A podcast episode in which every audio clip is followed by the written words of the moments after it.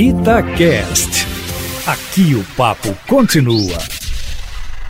Há pelo menos um precedente sobre essa questão, viu? Pelo menos do ponto de vista formal. O presidente Bolsonaro já tentou isso uma vez contra outros três estados, mas errou ao assinar ele mesmo o recurso ao Supremo Tribunal Federal e tomou um não do ministro Marco Aurélio Melo, que se apegou à questão formal para negar a medida que agora é novamente solicitada pelo presidente da República, mas com assinatura também do advogado-geral da União, André Mendonça, corrigindo assim a falha da tentativa anterior. Mesmo assim, com a pandemia crescendo e com o ministro da Saúde alertando para a possibilidade de uma terceira onda mais devastadora até pela descoberta já no país, incluindo Minas Gerais, Juiz de Fora, de uma nova cepa, a indiana, é difícil imaginar que o Supremo vá atender ao que pretende o presidente, o fim do lockdown e do toque de recolher no Paraná, em Pernambuco e no Rio Grande do Norte, dois desses estados, Pernambuco e Rio Grande do Norte, governados por opositores do governo.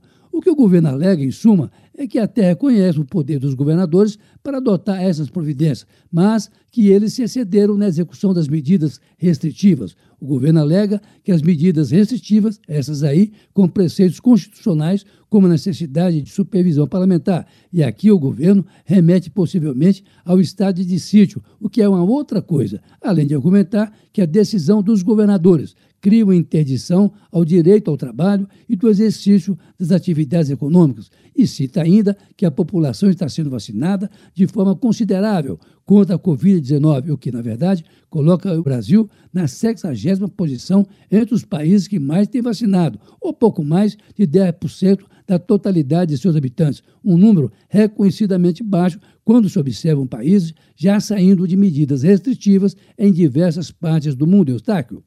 O depoimento do diretor do Instituto Butantan de São Paulo, Dimas Covas, deixou o governo Bolsonaro muito mal ontem, viu? Sobretudo porque ele mostrou, com documentação entregue à CPI da pandemia, que o país já poderia ter imunizado muito mais do que até agora. Sobretudo porque a posição do presidente da República interrompeu as tratativas que, desde o ano passado, o Butantan vinha mantendo com as autoridades chinesas e com o próprio Ministério da Saúde, desde o começo da pandemia, a bem dizer, quando o Instituto Paulista fez três ofertas do imunizante de 60 milhões de doses ainda em outubro do ano passado e mais de 100 milhões de doses até dezembro, de forma que até maio o Butantan teria entregue ao Ministério da Saúde quase 200 milhões de vacinas até maio deste ano, mas que uma publicação de Bolsonaro praticamente encerrou essas negociações em outubro do ano passado, quando ele foi à televisão e ironizou a vacina chinesa, cancelando uma possível compra já encaminhada com o Ministério da Saúde. Ou seja, para Dimas Covas, a intervenção do presidente atrasou o início da vacinação no país